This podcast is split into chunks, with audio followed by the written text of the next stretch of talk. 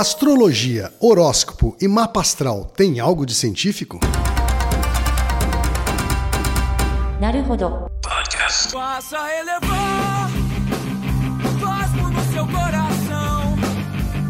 Todo mal combater, despertar o poder, sua constelação. Bem-vindo ao Naruhodo, podcast para quem tem fome de aprender. Eu sou Ken Fujioka. Será que vocês adivinham meu nome? E seu signo. É. Caso você não saiba, eu sou Altair de Souza. E hoje é dia de quê? Ciência e senso comum. Altair, hoje é uma pergunta que não quer calar. Ah, há décadas. Quiçá séculos. E é uma pergunta também que não podia ter deixado de aparecer entre as perguntas dos nossos ouvintes. Com Altair. certeza. O Matheus Azevedo de Sá, de 20 anos, estudante de Tijucas, Santa Catarina. Tem uma cidade chamada Tijucas em Santa Catarina, olha, Olha. só. Eu conhecia só a Tijuca do Rio, mas é uma cidade de Tijucas, de Santa Catarina. O Matheus diz o seguinte: Pessoalmente não acredito na influência do signo do zodíaco em nossas vidas. Por outro lado, convivo com várias pessoas que acreditam no assim chamado poder dos astros, e parece não haver nada que as convença do contrário. Sendo assim, gostaria de sugerir que os senhores fizessem um episódio do podcast reunindo argumentos que desmistifiquem o horóscopo. E o Lorenzo Mendonça, que é administrador de empresa 34 anos de São Paulo, capital, também mandou uma mensagem cética. Uhum. Tem uma coisa que me intriga há anos. Meu lado racional diz que tudo isso é bobagem e não- e não pode ser levado a sério. Mas quando eu leio, parece que faz um puta sentido. Estou falando de mapa astral. Já fiz um mapa astral com a data do meu nascimento errada e não bateu tanto quanto quando eu fiz com os dados corretos. Minha dúvida é: a gente tem uma predisposição a acreditar em mapa astral ou eles realmente têm algo de real? Então aqui ele está falando de horóscopo, mapa astral, astrologia. Vamos colocar tudo num saco só e tentar dizer o que, que a ciência sabe a respeito, ou o que, que isso tem a ver com ciência ou não. Vamos ver o que sai A polêmica daí. está nas suas mãos, Altair. Vamos ver o que sai daí. Ah.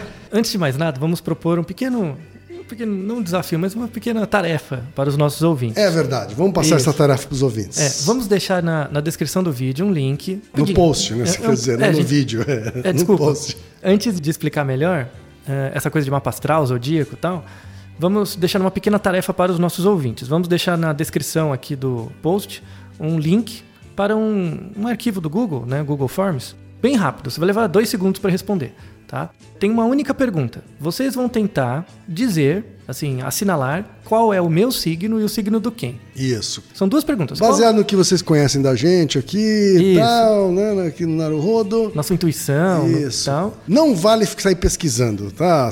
Data de nascimento, data de aniversário, senão, senão o experimento perde o seu valor aqui. Isso, isso. né? É, é, aproveita logo depois que você ouvir isso aí, entra no link e escolhe. Qual é o signo do Altair? Qual o signo do quem? Só isso, tá? Aí, num capítulo posterior, vamos falar um pouco das respostas, dos resultados disso, tá? E articular com algumas coisas que falaremos aqui. Vamos começar com um pouco de história. Ah, Lá- existe- Senta que lá vem história. Isso. Existia uma época, cerca de 3.000, 3.200 anos atrás, em que a astronomia e a astrologia eram uma coisa só. A astrologia que a gente conhece hoje começou nesse período, né, 3.000 anos atrás, com os babilônios, tá? Então, os astros são muito importantes para a localização das pessoas no espaço, para a passagem do tempo. Então, os, dois grandes usos dos astros no desenvolvimento da humanidade é para passagem de tempo e localização. Tá? Porém, com, ao longo do tempo, isso vai ganhando um sentido dentro do contexto cultural de certas comunidades. Porque, por exemplo, se você vive numa certa região da África e você olha para o céu à noite, as estrelas são, estão mais ou menos no mesmo lugar. E isso que dá o caráter de localização. Né? Você consegue se localizar mais ou menos onde você está pela posição dos astros, da lua, enfim, ou mesmo do sol. E isso vai ganhando, né, ao longo das gerações, no contexto cultural, um sentido simbólico em que as pessoas vão atribuindo valor a esses elementos do espaço, porque eles fazem parte não só do seu espaço cultural, mas também dos ritos e tudo mais. Com o passar do tempo, conforme o pensamento científico, né, por conta de experimentação, de observação sistemática, foi se tornando mais frequente, a astronomia e a astrologia começaram a se separar. E essa separação, hoje em dia, é uma separação plena, né, total. Uma coisa não tem nada a ver com a outra. Né? Então, a, a astrologia não é ciência. Tá? A astrologia é uma coisa outra. Né? é do campo do imaginário, é do campo cultural, né? Assim, se você pensar em antropologia da astrologia, é algo sensacional, tem vários ritos, envolve uma riqueza cultural muito grande. No entanto, ela é, está longe de ser um, um, algo que pode ser descrita por parâmetros científicos, por uma razão muito simples. A astronomia, que é uma observação mais sistemática dos fenômenos ambientais e cósmicos, desses 3 mil anos para cá, encontrou várias modificações. O espaço vai mudando, a posição relativa dos astros frente à Terra vai mudando. Logo, se você pegar 3 mil anos atrás, mais ou menos, quando os signos foram desenvolvidos, né, observados, estabelecidos, e criou-se as bases para você criar o mapa astral, por exemplo, Uhum. o conhecimento básico utilizado para fazer um mapa astral é baseado na posição das constelações de 3 mil anos atrás. Sim. Né? Daquele tempo para cá, a posição relativa dos astros mudou. Uhum. Né? Então, você tem que fazer adaptações nos cálculos e tudo mais. E novas descobertas astronômicas também são feitas ao longo Pois do é. tempo, né, Altair? E- Antes de entrar nessa descoberta, vamos dar uma definição do que é o zodíaco. Uhum. Tá? Zodíaco é uma palavra que vem do grego que quer dizer ciclo de animais. Uhum. O zodíaco é um ciclo de animais. Tá? E o, o zodíaco, ele inclui. Então, se você olhar para o. É que ah, o problema é a gente está no Brasil. Né? Hum. Até isso. O, o, o zodíaco não foi criado pensando no hemisfério sul. Foi criado pensando no hemisfério norte, né? ali, ali para cima. Então é a posição o relativa. céu estrelado que é visto atra- a partir do hemisfério norte. Exato. E aí é, a gente é viesado, né? Então o signo já, já é um problema. Já não vale pra gente. Já é importado, né? A já é astrologia importado. já é importada. Já é importado. Não criaram a versão nacional direito ainda. É. Tá? Então, se você olhar para o céu à noite, um céu estrelado, existe uma faixa imaginária eh, no firmamento que inclui as órbitas da Lua, dos planetas Mercúrio, Vênus, Marte, Júpiter, Saturno, Urano e Netuno. É como se fosse um semicírculo no meio do espaço que contempla esses planetas. Os planetas, assim, alguns deles, Vênus, por exemplo, você consegue ver a olho nu, mas outros planetas não. Nessa faixa, nessa circun- semicircunferência, você tem algumas constelações, que são os signos. Então, você tem uma semicircunferência onde você tem a- as órbitas de todos esses planetas, e na frente dessas órbitas você tem os- as estrelas, né? Que, assim, pensando na frente no sentido da sua observação. Aliás, um parênteses aqui sobre as constelações do zodíaco, Altair. Uhum. O meu amigo Guga Mafra, que é também podcasteiro né, Ah, do, do, do GugaCast, num dos episódios falou como as constelações são uma viagem alucinógena, Uhum. né, para você conseguir enxergar os animais do zodíaco a partir daquelas estrelas meio soltas. né, Isso. assim. Então, já, já se já- já temos o primeiro ponto para mostrar que a astrologia não é ciência. O próprio fato de você olhar e dar um nome para aquele aglomerado de pontos brilhantes para uma constelação já é uma criação. Né? Já, tem, já é algo ligado ao viés de confirmação. Bom, se os pontinhos brilhantes ainda pelo menos lembrassem as coisas que eles simbolizam, tá aí. É, alguns Mas não lembram, que é Não, verdade. Uhum. tanto é que, por exemplo, se você não conhece nada de astronomia, não astrologia, astronomia. E aí eu te mostro, por exemplo, ó, olha no céu aquelas estrelinhas. Uhum. O que, que você acha que desenho que forma? Né? Uma coisa é eu falar pra você que formam o que, que você acha, e aí você não Uhum. fala nada. Assim, você chuta na sua cabeça. Outra coisa é, olha para aqueles pontinhos, tá vendo que tem um homem que tem três estrelinhas no meio, que é o cinto dele, e aquele é a espada. Ah, nossa, é verdade, né? Dá pra ver um carinha. Então, se eu te der as pistas, você consegue ver. né? Esse é o problema, é uma construção. Então, os próprios signos, né? O nome das constelações tem a ver com um consenso baseado em viés de confirmação, tá? Mas o, o importante é assim, assim, no hemisfério norte você tem um semicírculo no espaço e esse semicírculo mais ou menos marca a órbita dos planetas e na- entre a órbita dos planetas e você, você vê pontos brilhantes que representam as constelações, tá? E aí você tem as- os 12 signos do zodíaco, né? Pelo movimento ao longo do ano, né, da, da conjunção entre os planetas e essas constelações, você tem os signos, tá? Coisa de 3 mil anos atrás, foram feitos, assim, eles foram corrigidos um pouco ao longo do tempo, mas foram feitos cálculos da posição relativa dos astros em relação à Terra em cada período do ano. E aí, por exemplo, imagina que você nasce no dia 3 de maio. No dia 3 de maio, num certo ano, tem uma certa conjunção astral da posição relativa entre as constelações e esses planetas, e isso diz respeito a algo sobre você. Tá? Vamos partir da premissa que isso é verdade. Como que você vai testar isso? Podemos testar. Então você pode pegar, por exemplo, várias pessoas que nasceram no mesmo dia, em anos diferentes, em relação à posição relativa, e verificar se elas têm traços em comum. E já tem vários trabalhos mostrando que não, não tem. Eu vou contar um, um exemplo anedótico antes de explicar o artigo. Um certo dia eu estava dando um curso na universidade, e depois da aula veio um, um aluno do próprio curso Eu podia falar uma coisa com você? Ele veio espontaneamente, né? Ah, eu estudo, fiz uma faculdade de astrologia e estudo, tal, tal, tal, né? Mas aí eu tenho uma curiosidade, assim, gostei da sua aula, enfim. Qual que é o seu signo? Aí eu falei o meu signo, né? Que eu quase não lembrava, porque... Aí ele olhou para mim, como assim seu signo é esse? Falar, desculpa, eu acho que eu nasci no dia que eu nasci. Aí eu pergunto, mas por que, que você achou estranho? Não, porque você não parece nada com esse signo. Por que, que eu não pareço nada? Quais são as características das pessoas desse signo? Uhum. Aí ele começou a falar, né? Uhum. Aí eu parei para pensar, falar, ah, eu acho que eu não pareço com esse signo porque eu nunca parei para pensar que pessoas desse signo são assim. Uhum. Então isso nunca confirmou hipóteses que eu tinha sobre mim mesmo, Sim. né? De novo, é um exercício de viés de confirmação, né? Você acreditar que o fato de você ter um certo signo configura certas características de personalidade é um viés de confirmação. Já tem alguns artigos que mostram isso, então, por exemplo, você pega no jornal, né, ou num, num texto, você pega uma descrição de um do zodíaco, de um signo de hoje, né, pega a descrição, você faz 12 cópias iguais, né, da mesma folha, o mesmo texto, e entrega para 12 pessoas diferentes, de signos diferentes, para dizer se aquele texto diz respeito a ela naquele dia. O que, que seria esperado? Que as pessoas de um certo signo respondessem com um grau de certeza maior que o acaso Claro. para aquele em relação aos outros. Mas isso não acontece. O que você tem é uma distribuição uniforme dos resultados. né? Então a probabilidade de uma pessoa ler um certo texto de um signo e identificar como sendo dela, independente do signo dela, é quase a mesma. Ou seja, não existe uma relação entre o que é dito ali e o signo dela. Tá? Isso é uma forma de mostrar, por exemplo, por um experimento simples, que não tem nada a ver a conjunção dos astros com você, né? Com o momento que você nasce.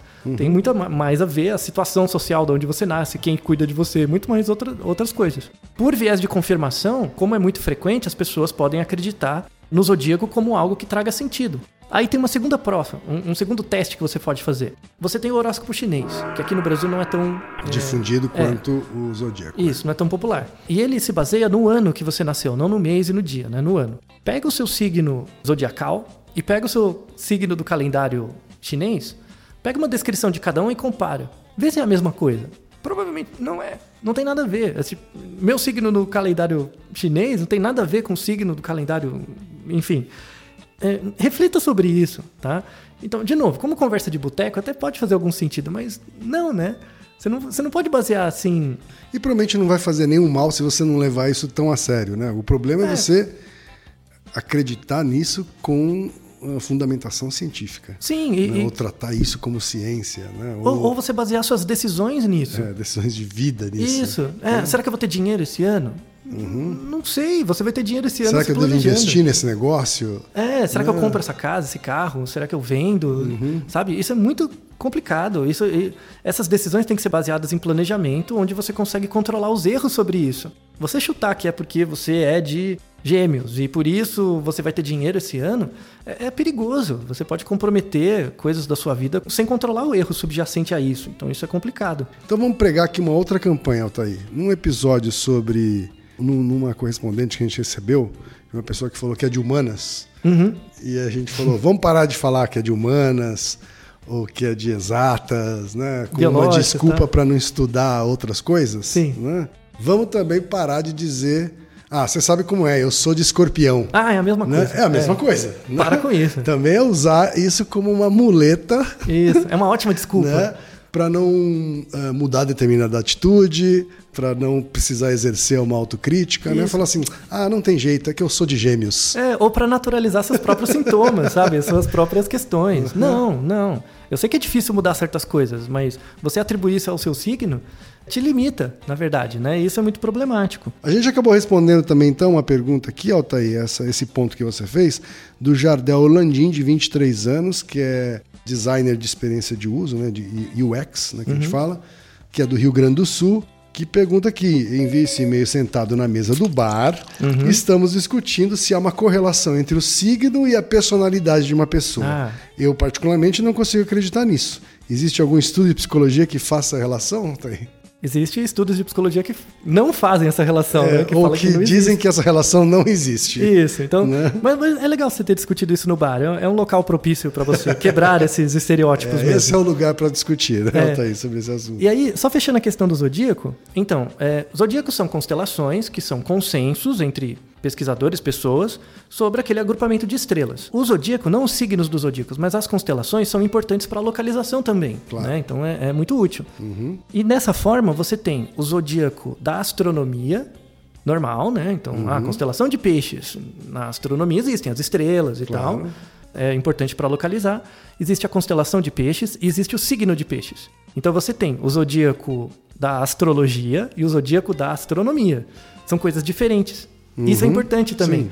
Por quê? Na astrologia, a posição relativa dos astros, 3 mil anos atrás, era a mesma da astronomia, só que hoje em dia mudou. né? Teve uma mudança também. Tanto é que surgiu um hoax, né? que coisa de uns 6, seis, seis, 8 meses atrás, não sei se al- alguém já ouviu falar, que saiu uma notícia por aí dizendo que a NASA tinha inventado um novo signo. É verdade. Um tal de Ofiuco. Ofilco, o signo do Ofilco. Da onde saiu isso? Primeira coisa, a NASA não inventou nada, tá? De 3 mil anos para cá, a posição relativa dos astros mudou em relação à Terra, porque o eixo da Terra mudou um pouco também, tá? M- Mudou um pouquinho.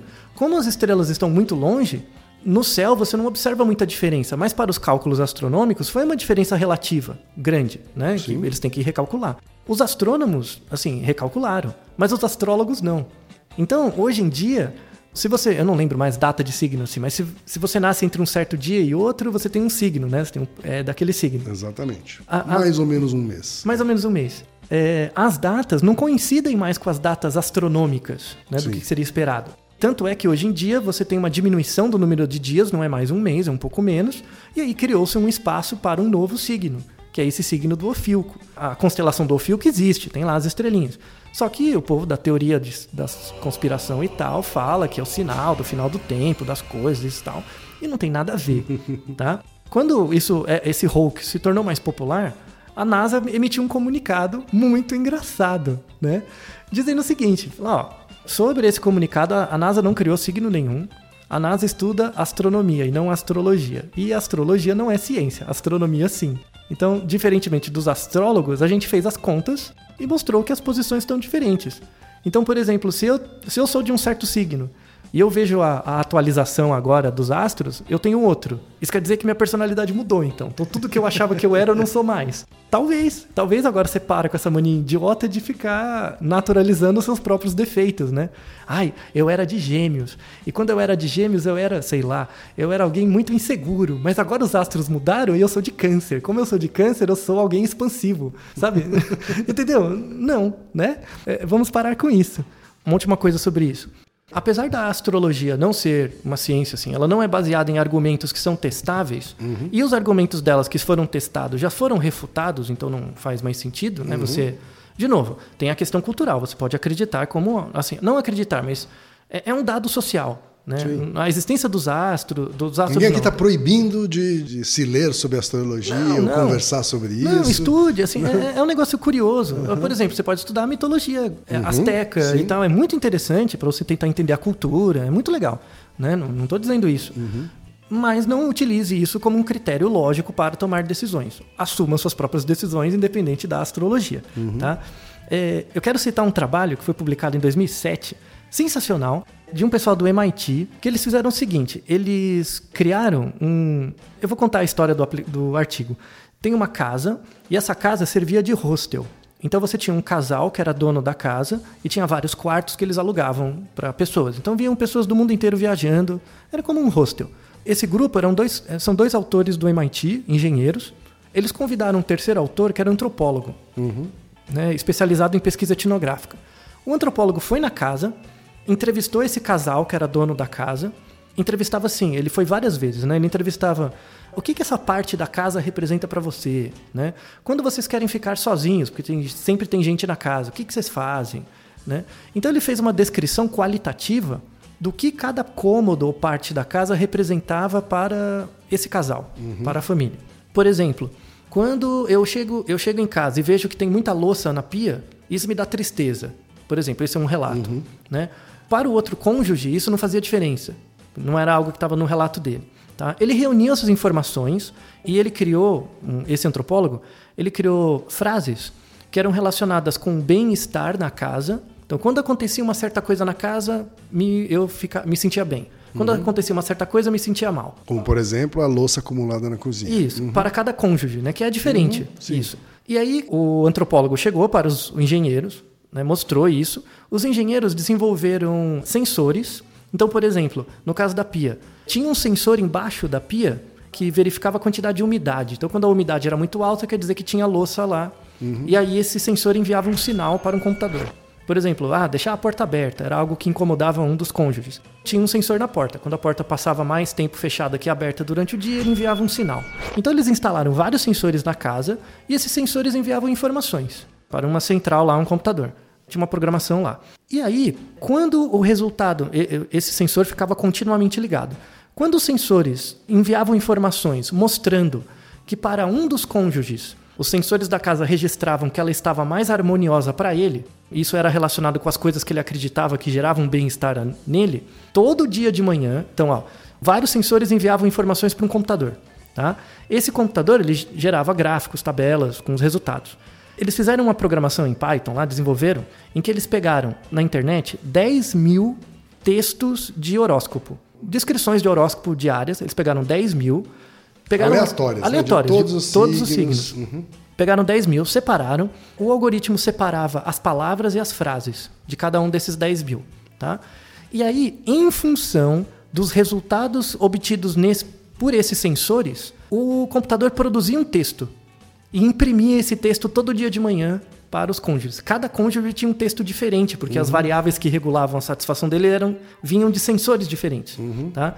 E cada dia eles produziam um texto aleatório, né, que fazia sentido gramatical, mas era Basea- baseado em horóscopos horóscopo. aleatórios. Isso, e produzia para cada cônjuge, né? E aí você podia ler de manhã o seu horóscopo baseado nisso, né? Uhum. Só que os cônjuges não sa- sabiam que iam colocar eletrodos, mas não sabiam o que os eletrodos faziam e nada. E aí durante um mês eles iam lendo, né? Todo dia lá o Que suposto horóscopo. funcionavam como uma espécie de mensagem motivacional, Isso, assim, um oráculo. todos os dias. Servia como um oráculo para eles, né? E eles foram acompanhando. O, o- foi um trabalho antropológico bem legal, porque o, o- o antropólogo ficou lá, né, acompanhando, entrevistando. E era um hostel, então é um, é um negócio, né, uma empresa. E aí ele foi entrevistando os hóspedes. Esse texto, que é um texto aleatório, gerou nos cônjuges uma, uma certa confiança. Eles começaram a se sentir mais confiantes sobre a vida deles. Né? Servia como viés de confirmação. Né?